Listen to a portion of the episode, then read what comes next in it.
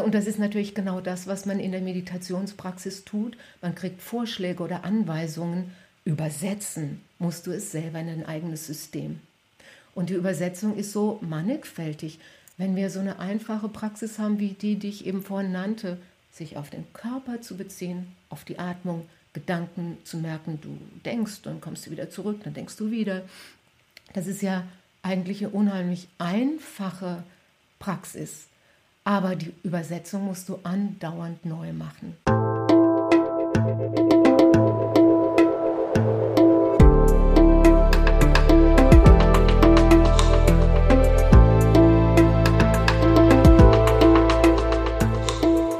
Willkommen bei dir, der Seven Mind Podcast mit Impulsen für ein gutes Leben. Für alle, die mehr Achtsamkeit und Gelassenheit in ihren Alltag bringen möchten. Hi und herzlich willkommen im Seven Mind Podcast. Mein Name ist René Träder und das ist mal wieder eine ganz besondere Folge, denn ich habe einen Gast. Ihre Stimme kennst du vielleicht auch schon, denn sie ist die weibliche Stimme in der Seven Mind App. Seit knapp zwei Jahren kannst du nicht nur mit Paul Kotes meditieren, sondern auch mit Dorothea Gerdecke. In den nächsten Minuten lernst du sie persönlich etwas besser kennen, erfährst, welchen Bezug sie zu Achtsamkeit und Meditation hat und was sie eigentlich macht, wenn sie nicht für Seven Mind gerade Meditation spricht. Herzlich willkommen, Dorothea. Hallo René, guten Morgen. Guten Morgen, wie geht's dir? Sehr gut. Und dir?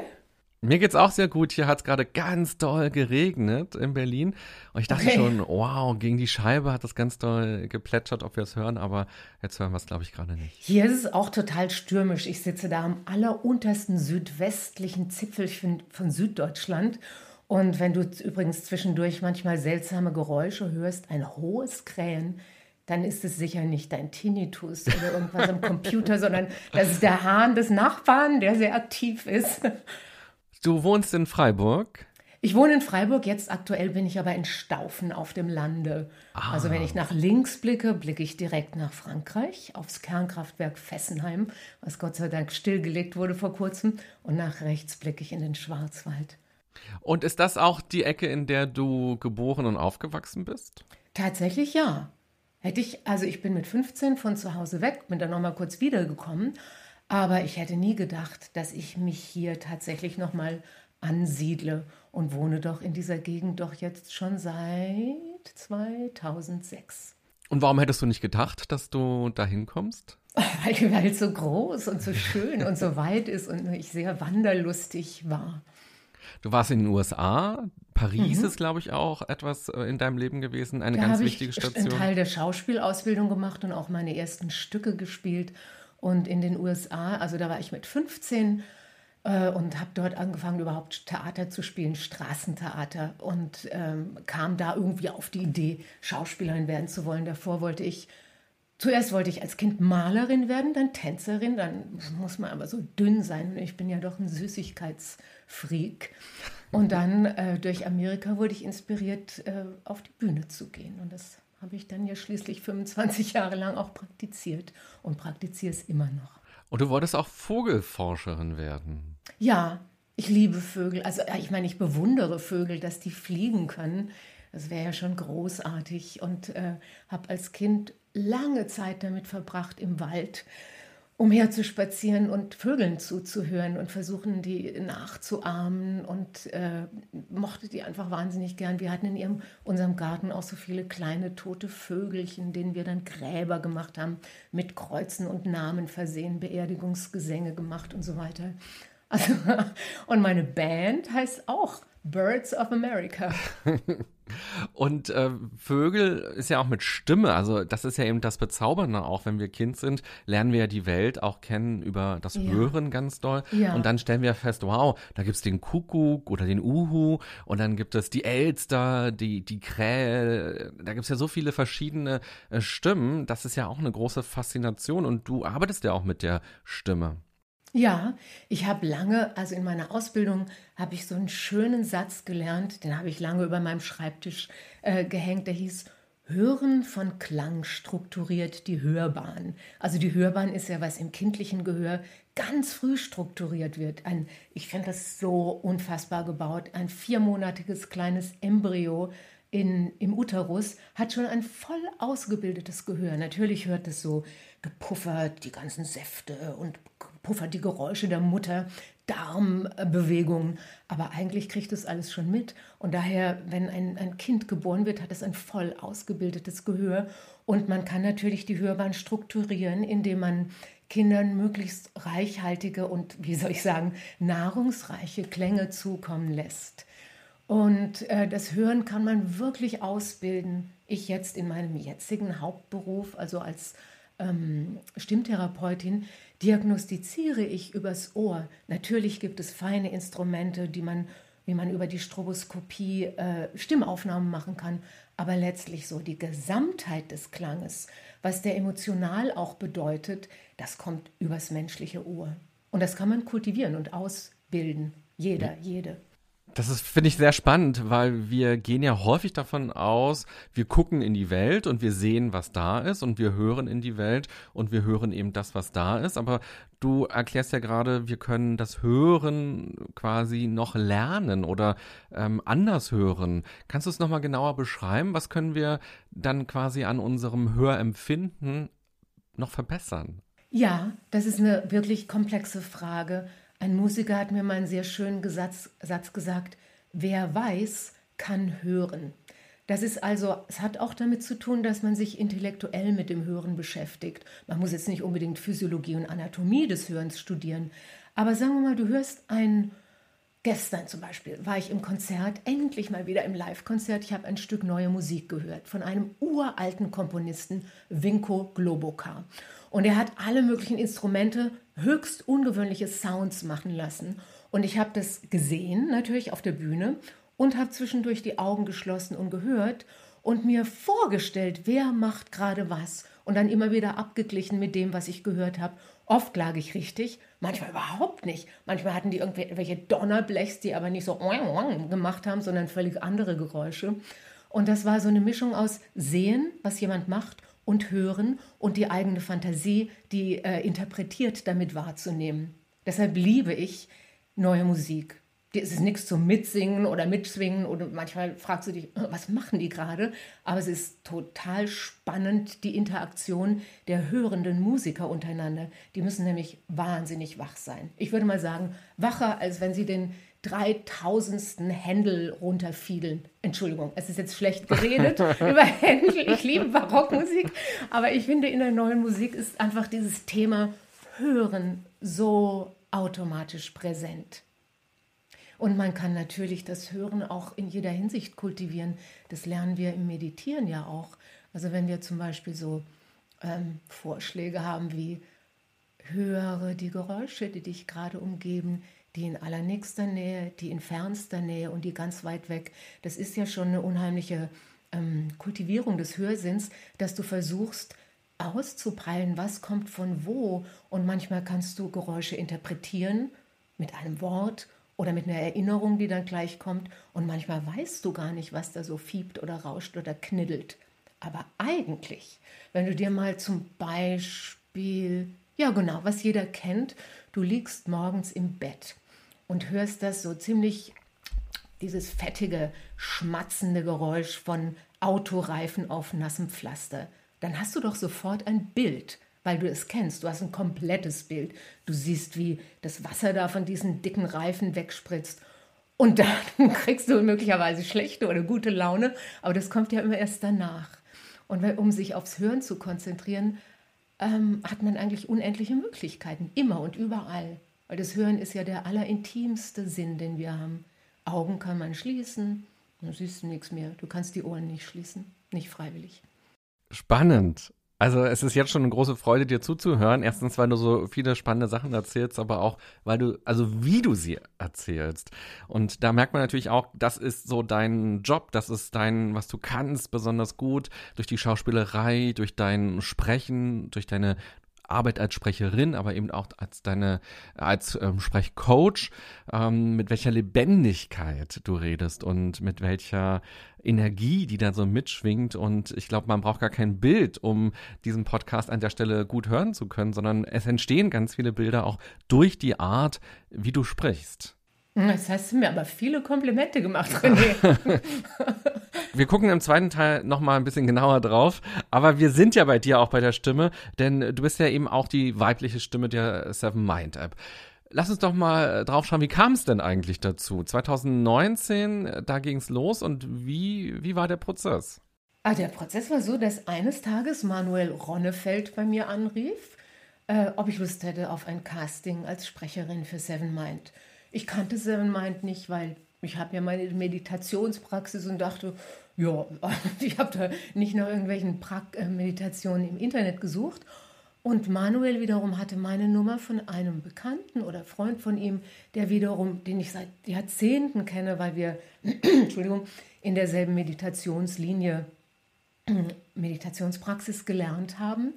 Ja, und dann gab es ein Casting und noch ein Casting und so eine Art Auswahlverfahren.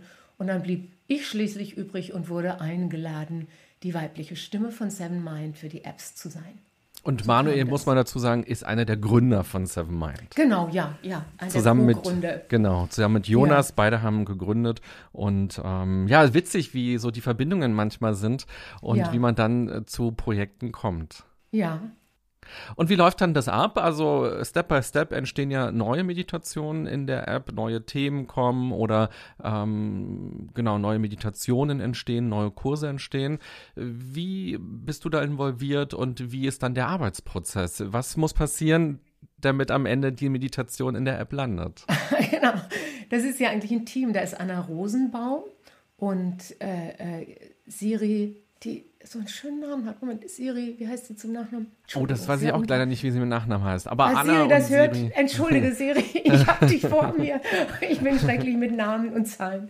Und Paul schreibt, glaube ich, auch noch manchmal, Entschuldigung, Texte.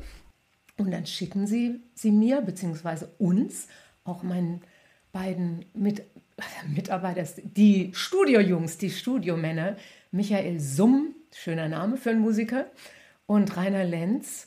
Und äh, wir sind dann sozusagen so ein Team und ich schaue mir die Texte an, verändere sie manchmal leicht, füge ein bisschen was dazu, verändere was, mache mir das etwas mundgerechter. Aber im Großen und Ganzen bleibt es ziemlich genau so, wie ich es erhalte. Genau, und dann ähm, gehe ich ins Studio, habe vorher den redigierten Text an die beiden Männer geschickt, also immer als eine. Und an der Stelle muss ich sagen, dass es wirklich wahnsinnig schön ist, mit äh, Michael Summ und Rainer Lenz zusammenzuarbeiten. Es sind nämlich beides Musiker. Rainer ist äh, Sänger, sehr toller Sänger, spielt Akkordeon, Ukulele und Klavier und vielleicht noch Instrumente, von denen ich gar nichts weiß. Und Michael ist Gitarrist, Composer, er spielt auch in mehreren Bands, macht oft Theatermusik, macht Musik für Hörbücher. Und die kommen eben von der Sprache und vom, von der Musik, genau wie ich, weil ich ja auch Musik mache. Und wir haben inzwischen richtig gut eingegruften Rhythmus und es ist sehr schön. Es ist eine ganz kleine Sprecherkabine, aus der ich immer mal wieder raus muss, um mich zu bewegen, weil wenn ich zu lange ruhig spreche, habe ich ein irres Bewegungsbedürfnis. Ich habe den eigentlich schon mal vorgeschlagen, wir sollten einen Sandsack ins Studio einbauen, so dass ich nach langen Sessions dann ein bisschen rumboxen kann und mich austoben. Aber es ist ein schönes Setting, Leute. Ich arbeite sehr, sehr gerne in diesem Studio mit den Texten. Wie viele Meditationen sind inzwischen von dir in der Seven Mind App schon entstanden? Weißt du das? Oh, das habe ich keine Ahnung. Ich zähle da gar nicht mit. Ich, ich weiß es, ich habe null Ahnung. Ich bin mit Zahlen ganz schlecht. Viele, würde ich mal sagen. Ich weiß okay. nicht, wie viele. Einigen wir uns auf viele. Und gibt es eine, die du besonders gerne magst? Ich mag eigentlich die ganz, ganz einfachen Meditationen sehr gern also wo man wirklich sich auf den Körper in einem ausführlichen Bodyscan besinnt, im wahrsten Sinne des Wortes, als seine Sinne wirklich auf den Körper lenkt, hört, fühlt, riecht, schmeckt, sieht auch unter Umständen. Also ich persönlich öffne die Augen zu meditieren, manche Menschen schließen sie, das kannst du halten, wie du willst. Und äh, indem so allmählich über einen allmählichen Bodyscan du deine Aufmerksamkeit auf die Atmung lenkst und zwar auf die Atmung so, wie sie ist, ohne sie irgendwie zu manipulieren. Eigentlich ist ja Aufmerksamkeit auf die Atmung ist in gewisser Weise schon eine Manipulation, weil die Atmung ja so interessant gebaut ist. Die ist zu 50 Prozent vom Großhirn, also vom Bewusstsein steuerbar, und die anderen 50 Prozent, also wenn du hier und hier durchgehst, so ungefähr Nasenwurzeln und dann auf Ohrhöhe, dann triffst du in der Mitte deines Hirns eher unten auf das Atemzentrum, das vollkommen autonom arbeitet. Das misst so den Kohlenstoff, Kohlendioxidgehalt und äh, macht seine ganz eigene Show. Also noch niemand konnte sich umbringen, indem er absichtlich beschlossen hat, die Atmung anzuhalten. Da greift dann doch das Atemzentrum und es greift auch in vielen anderen Situationen. Und deshalb ist es allein, wenn du äh, beschließt, dich wirklich auf deine Atmung zu besinnen, die Atmung zu spüren, bist du im Grunde mit beiden Teilen dieser Atmungsinnervierung im äh, Kontakt. Und das finde ich total spannend und interessant. Es gibt dann einen Nerven, der die beiden, das Großhirn und das Atemzentrum verbindet. Der heißt schönerweise Nervus phrenicus, also P-H-R-E-N-I-C-U-S. Äh, Frenetisch zum Beispiel hängt damit zusammen. Ich habe mal im etymologischen Wörterbuch nachgeguckt, was eigentlich die Vorsilbe oder die Silbe Freni oder Phrenicus heißt. Und das heißt ganz viel. Das heißt denken, urteilen, fällen, fühlen, empfinden, alles Mögliche. Und dieser Nerv innerviert dann das Zwerchfell, das sich dann zusammenzieht in der Einatmung, wieder hochgeht in der Ausatmung.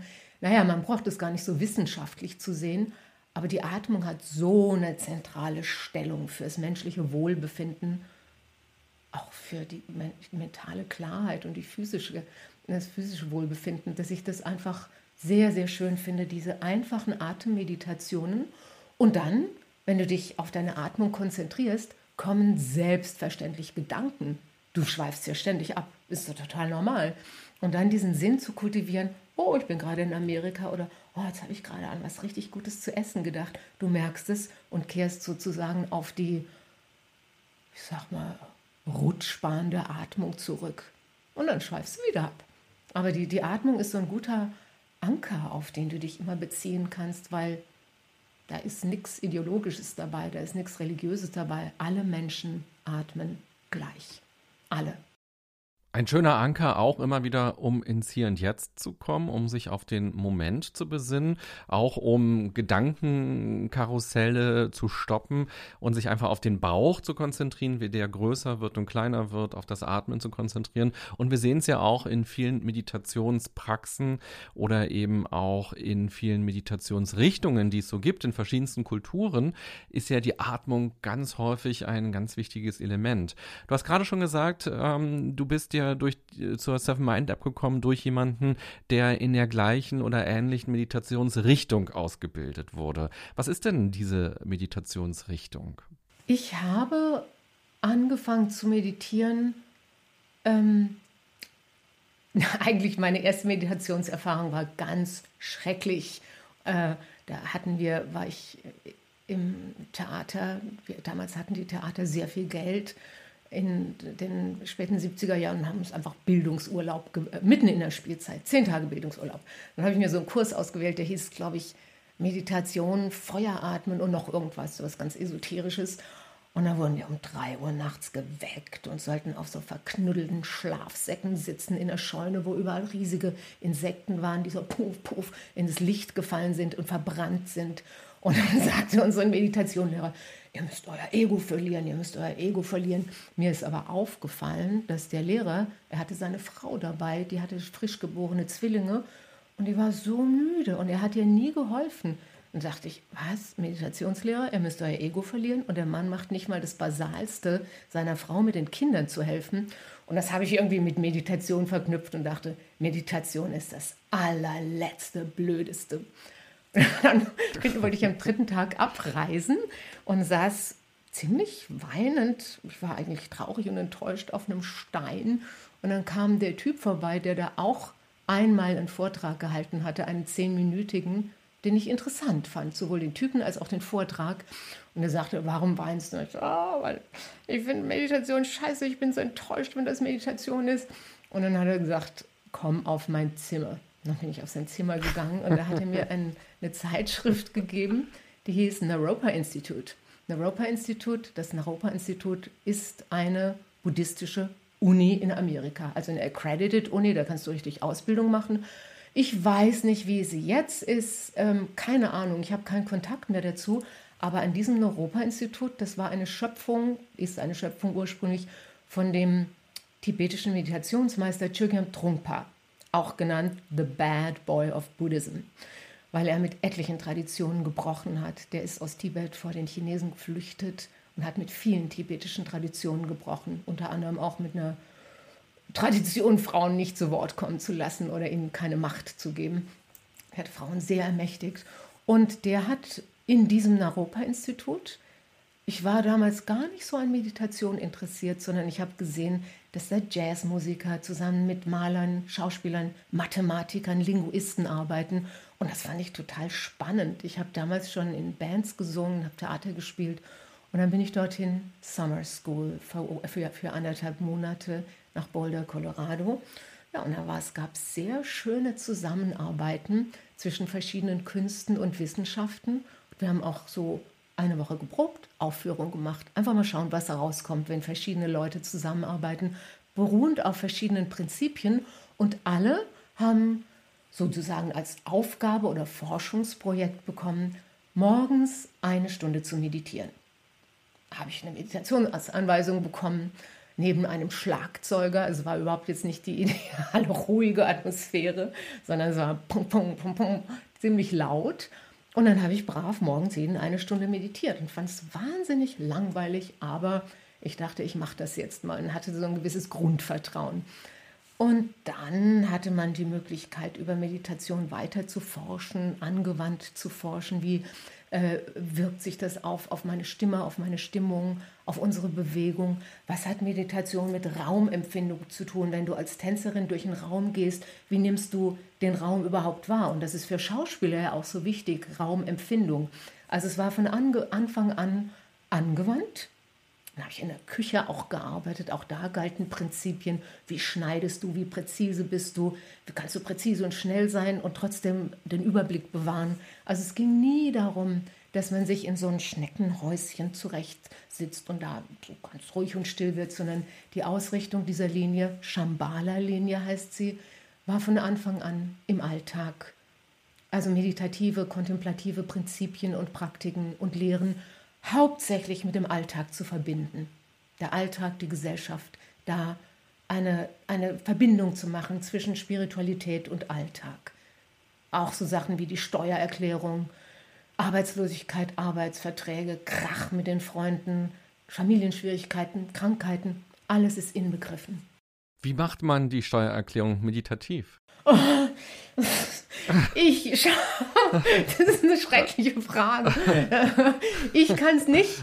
Ich merke nur, dass es mich zutiefst ärgert, aber ich lasse den Ärger zu, sagen wir mal so. Das ist das Geringste, was ich machen kann, anstatt mir aufzuerlegen, du musst ganz ruhig bleiben bei Steuererklärung. Das ist für mich ein totales Reizthema, weil ich leider administrative Vorgänge nicht gut verstehe. Ich verstehe diese Trockensprache nicht. Dieses Institut, von dem du gesprochen hast, das ist in Colorado, in ja. Boulder. Ja. Und dort hast du ja gerade beschrieben, da hast du meditiert auf eine andere Art und Weise, vielleicht als sogar vorher du diese ersten, allerersten Erfahrungen gemacht hast. Und da war aber dieses Schlagzeug im Hintergrund. Mit Meditation verbinden jetzt viele ja erst einmal so die Stille, die Ruhe, die Einkehr, vielleicht auch die Konzentration auf innere Vorgänge. Und dieses Schlagzeug ist ja doch was Externes, was einen Rhythmus vorgibt, was vielleicht auch als störend empfunden werden mhm. kann. Wie hat das damals für dich zusammengepasst? Also ich im Nachhinein denke ich, das war eigentlich schon eine unheimlich gute Lehre, weil im Alltag können wir die Geräusche auch nicht ausblenden. Im Alltag treten, also ich kriege doch, ich raste mindestens zehnmal am Tag ein bisschen aus oder bin zehnmal am Tag gestresst und muss damit ja auch umgehen, mit so einer Art Stressor.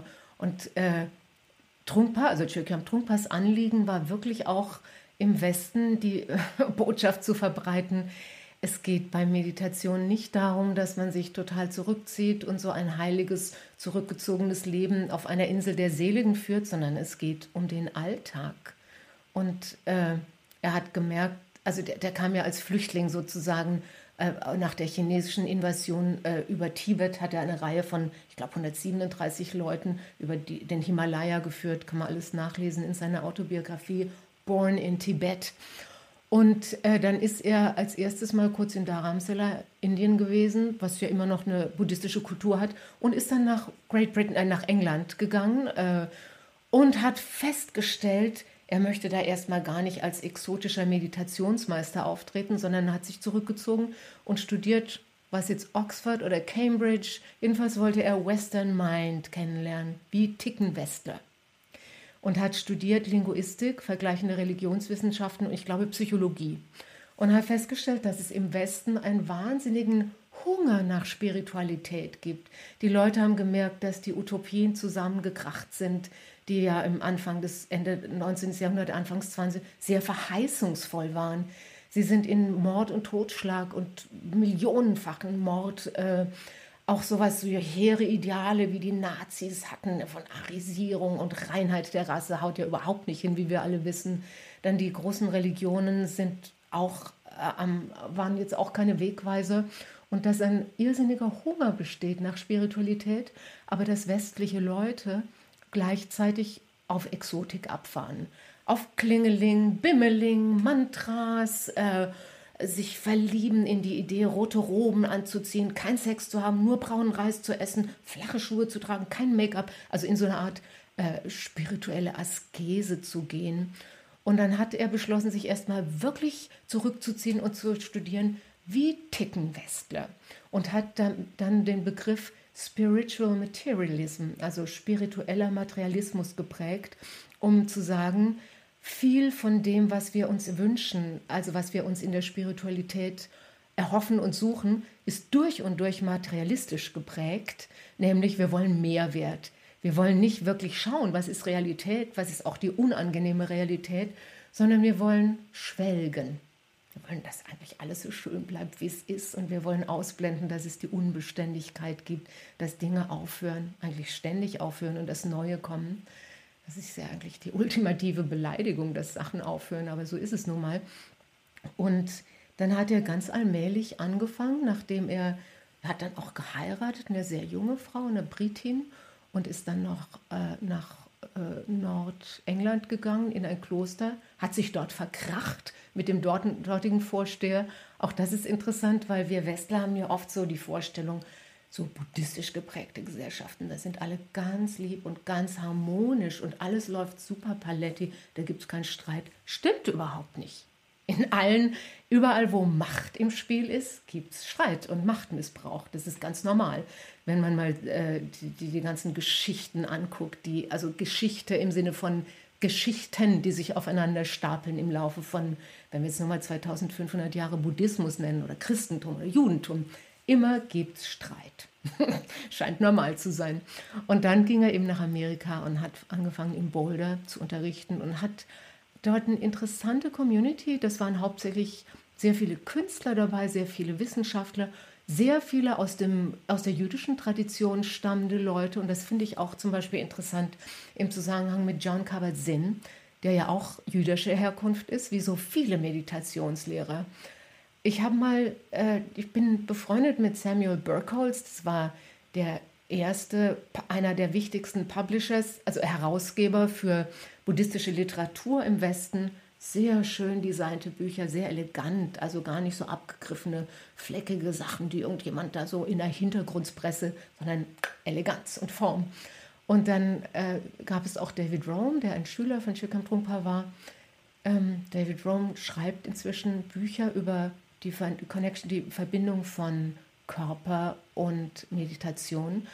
Auch er jüdischer Herkunft, der ist der Enkel von Salman Schocken, der war in den 20er Jahren, 10er, 20er Jahren in Berlin ein berühmter Verleger, der sehr schöne Lyrik, Kunst und Literatur hervorgebracht hat, musste dann natürlich vor den Nazis fliehen, hat in New York dann sein Buch Business unter einem anderen Namen weitergemacht.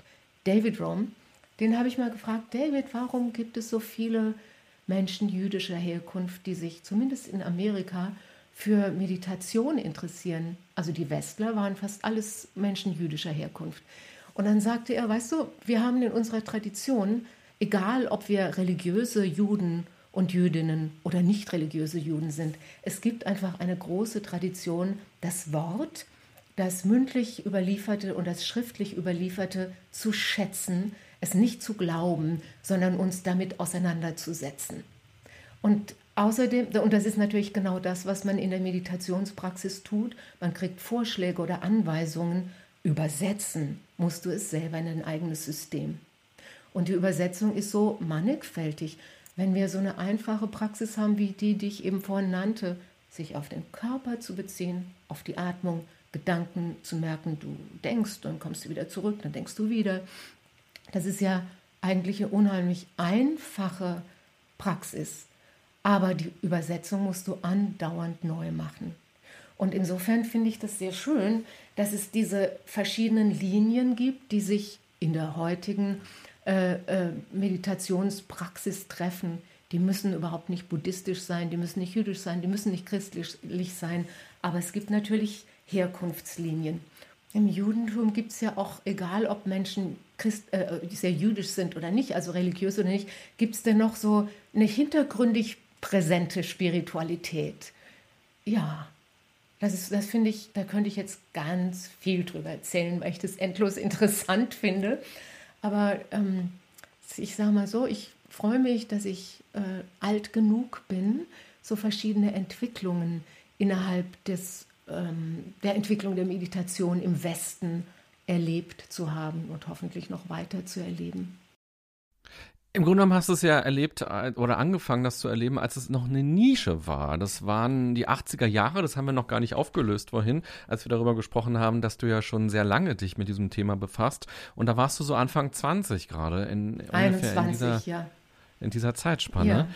Und jetzt, als du gerade davon gesprochen hast, was so die Philosophie war von dem Gründer, vielleicht kann man das so runterbrechen auf die Leitlinien. Also du hast ja schon so ein bisschen durchschimmern lassen, Dinge gehen zu Ende, ähm, Dinge sind auch negativ im Leben, es ist nicht immer alles nur Sonnenschein, weil viele Menschen, die anfangen, sich mit dem Thema Achtsamkeit und Meditation zu befassen, tun es ja häufig aus Krisen heraus. Also aus dem Gefühl von, ich habe zu viel Stress oder aus dem Gefühl, meine Glaubenssätze äh, brechen irgendwie zusammen weil die Beziehung zusammenbricht oder weil Systeme äh, zusammenbrechen und die, dieser Krisenerfahrung, die ja oft diesen, dieses Bedürfnis nach, es soll wieder schön sein, es soll sich leicht anfühlen, ich will ähm, nicht zweifeln, ich will nicht grübeln, das sind ja häufig so die großen Motivationen. Ja. Aber jetzt hast du ja gesagt, ja, aber das ist eben hart oder die Dinge gehen vorbei und da darf man gar nicht äh, sauer sein, dass Dinge zu Ende gehen, Beziehungen oder Jobs oder was auch immer. Ähm, also was ist sozusagen, was sind die Glaubenssätze, die mit dieser Meditationspraxis verknüpft sind. Mhm. Ich muss dazu sagen, ich bin total sauer, wenn was zu Ende geht. so ist es nicht. Also äh, das ist schmerzhaft, wie man so in, in, im Buddhismus heißt es, die vier edlen Wahrheiten. Die erste Wahrheit ist Leiden. Das wird, deshalb wird ja auch oft gesagt, oh, der Buddhismus ist so eine traurige Richtung, da geht es immer über Leiden. Ist es aber gar nicht. Wenn dir jemand sagt, Leiden gibt's, es ist kein Wunder, wenn dein Herz weh tut. Du darfst Liebeskummer haben. Es ist real. Du brauchst gar nicht versuchen, da jetzt im Moment rauszukommen. Geh, spür den Schmerz. Irgendwann, es, es ändert sich immer was. Das, da geht es dann weiter. Die zweite ist Ursprung des Leidens, dann Veränderung des Leidens und rauskommen aus dem Leiden. Das sind so, die übrigens, glaube ich, in allen Religionen und Nicht-Religionen präsent sind. Aber ist es nicht hilfreich, wenn jemand, wenn es jemandem schlecht geht und du sagst, dir geht's schlecht, so ist es. Äh, äh, schau es an, fühle es und äh, ähm, es, es gibt sozusagen, indem du, man möchte ja immer vor Schmerz und Leiden wegrennen. Ich auch. Wer will denn Schmerz? Außer Masochisten vielleicht, also dazu gehöre ich gar nicht. Aber dann ist es vielleicht auch kein Schmerz, sondern Lust für jemanden, der. Aber Schmerz ist Schmerz und total unangenehm. Ähm, und dadurch, dass man sich ja üblicherweise oder natürlicherweise mit seinen Gefühlen so sehr identifiziert, dass man manchmal 100% aus, ausgefüllt ist von ihnen. Toll ist es natürlich, wenn man verliebt ist, wenn man voller guter Ideen ist. Dann möchte man auch nicht, dass es aufhört. Aber bei Schmerz möchte man, dass es aufhört. Und in der Meditationspraxis lernst du ja eigentlich radikal demokratisch, möchte ich schon mal sagen, anzuschauen, was kommt und zur Atmung zurückzugehen. Egal, ob du gerade eine super Idee hast, egal, ob du gerade in deinem Geist ein tolles Essen konzipierst, egal, ob du gerade in einer ganz tollen erotischen Fantasie ist, egal, ob du gerade tief unglücklich bist. In dem Moment, wo du merkst, ich bin, mein Geist ist total damit beschäftigt. In dem Moment, wo sozusagen deine über drüber schwebende Intelligenz im Moment ihren Kopf erhebt und sagt, hallo, dann gehst du zur Atmung zurück und du hast einen kleinen Moment Luft. Und das kultivierst du unaufwendig durchs Meditieren. Das kultivierst du als Nebeneffekt. So genauso, wie man sich nicht sagen kann, ich entspanne jetzt. Weil wenn du sagst, ich muss jetzt entspannen, gibst du dir ja eigentlich die Message, oh, ich bin aber ganz schön verkrampft. Also ich finde eigentlich diese doch sehr, wie soll ich sagen, würde fast mal sagen, trockene oder handwerkliche Annäherung, die die Meditationspraxis uns liefert, ziemlich segensreich, sehr unromantisch und wie ich schon sagte, wenn man länger meditiert oder mal auf so einem Drei-Monats-Retreat ist, dann wird es teilweise richtig langweilig. Und unter der Langweile kommen dann sehr interessante Sachen zuvor. Aber du kannst auch Langweile in, innerhalb von sieben Minuten erfahren. Was war denn damals der Grund, warum du dich damit auseinandergesetzt hast? Ich meine, es ist ja schon eine große Sache, in die USA zu gehen und dann dort so eine Ausbildung zu machen und sich so tief dort mit diesen Themen zu verbinden. Was hat dich damals dazu motiviert oder was waren die Gründe dafür? Ich weiß, ich glaube, ich habe schon als Kind irgendwie sowas wie so eine das klingt so pompös, spirituelle Grundausrichtung, weiß ich nicht. Aber ich wusste schon als Jugendliche, dass es noch mehr gibt als Supermarkt und im Zug fahren und Matheaufgaben machen. Also, dass es irgendwie die Welt ein bisschen größer ist als das. Und ich bin jetzt ja nicht in einem direkt religiösen Haushalt aufgewachsen. Aber ähm, meine Eltern waren auch sehr der Sprache oder sehr sprachliebend. Mein Vater hat gelesen wie ein Wahnsinniger, der war Naturwissenschaftler, also war Kinderarzt und hat sehr viel Präventionsforschung gemacht. Also Kinder, die so grüne und blaue Flüssigkeiten getrunken haben und da war aber kein Zucker, sondern Spüli drin. Hat er so sehr viel über die Vergiftung geforscht. Meine Mutter war Übersetzerin, das heißt, ich kam eigentlich schon aus einem Worthaushalt oder aus einem Haushalt, das die Sprache schätzt und die Literatur schätzt. In der Literatur werden ja sowieso große Welten aufgemacht, schöne Welten. Da war ich ein bisschen geprägt, glaube ich. Und dann ähm, war ich natürlich auch durch mein Verlangen, Künstlerin zu sein, geprägt. Ja, und ich glaube einfach durch so, wie nennt man diese Tiere, die Karotten nachlaufen? Hasen. Gibt es so ein Sprichwort, so wie der Hase nach einer Karotte. So, so habe ich irgendwas gerochen, irgendwas gibt's. Und dann bin ich dem Geruch gefolgt und dort hingekommen. So Intuition, eine Mischung aus Intuition. Und um nochmal auf das zurückzukommen, was du sagtest, die meisten Leute äh, kommen ja durch eine Irritation in ihrem Leben auf Meditation. Ich wage zu behaupten, dass, das war bei mir ja auch so, eine Irritation, aber ich wage zu behaupten, dass die meisten Leute durch eine Mischung aus Irritation und vager Inspiration oder ungenauer Inspiration, da wäre was zu holen, da ist irgendwas. Ähm, dahin kommen, sich irgendwann mal zu fragen, was ist eigentlich Meditation? Ja, und dass da eine Menge zu holen ist, ich glaube, das merkt man, wenn man dir zuhört, weil du einfach in den letzten Jahren da so wahnsinnig viel aufgesaugt hast. Und ich glaube, man könnte jetzt noch ganz lange mit dir darüber sprechen. Aber diese Folge neigt sich langsam dem Ende. Ich möchte noch eine kurze Sache mit dir zum Abschluss machen, auch wenn es total schade ist, weil du hast noch so viele tolle Sachen zu erzählen und man kann ja so tief einsteigen in das Thema Meditation und sehr viel, ja, ein sehr viel umfassenderes Bild Bild bekommen, als eben nur, da sitzt man und man achtet auf die Atmung und jetzt hast du meditiert, sondern da stecken ja eben tatsächlich auch Philosophien dahinter.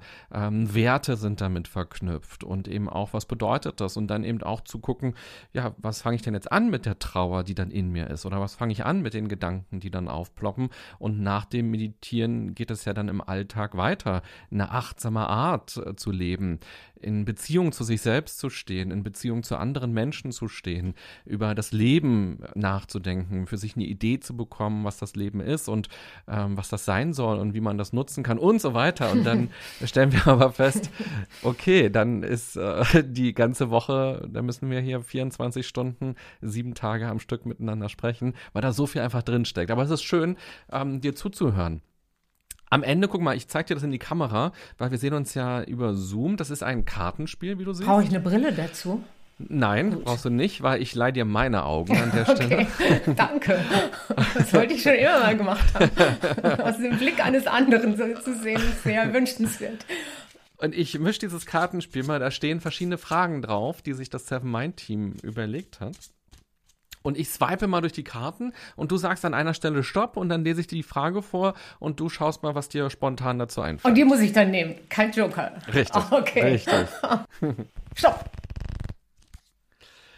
Eine Aufgabe würde dich aus deiner Komfortzone locken. Wie überwindest du deinen inneren Schweinehund? Das ist eine ganz aktuelle Frage für mich, nämlich mich mehr mit elektronischen Medien zu befassen. Durch äußere Zwänge in dem Fall kann ich ganz aktuell sagen, ihr habt gesagt, ich soll Audacity-Programm runterladen. Dann habe ich das gemacht. Dann sollte ich ein Mikro anschließen, was nicht kam. Dann bin ich zu Rainer Lenz gegangen, der segensreichst mir sein Mikro ausgeliehen hat. Dann habe ich das gelernt. Also in dem Fall wirklich durch Frage oder, ich habe es gesagt, Zwang, aber Bedingungen von außen. Du hast auch kein Smartphone, weiß ich. Da bist du einer der wenigen Menschen inzwischen, glaube mhm. ich zumindest. Das ist ja eine ganz bewusste Entscheidung vermutlich. Ja. Was hat dich sozusagen dazu gebracht zu sagen, Smartphone will ich nicht? Verschiedene Sachen. Erstens, von ganz außen gesehen sehe ich dauernd Leute, die verdaddelt auf ihrem Smartphone sagen, oh, mein Smartphone ist schon wieder leer, ich muss es aufladen. Dann ist es dauernd kaputt. Bei Patienten, die ihre äh, Termine nur noch in, ihre, in, in, in ihr Smartphone einpflegen, kommen die Termine dauernd durcheinander, dass ich denke, das ist ja ein unzuverlässiges kleines Ding. Ich habe ein ganz altes Nokia, was nie, das fällt hin, steht wieder auf, läuft weiter, also so ganz unzerbrechlich. das ist das eine.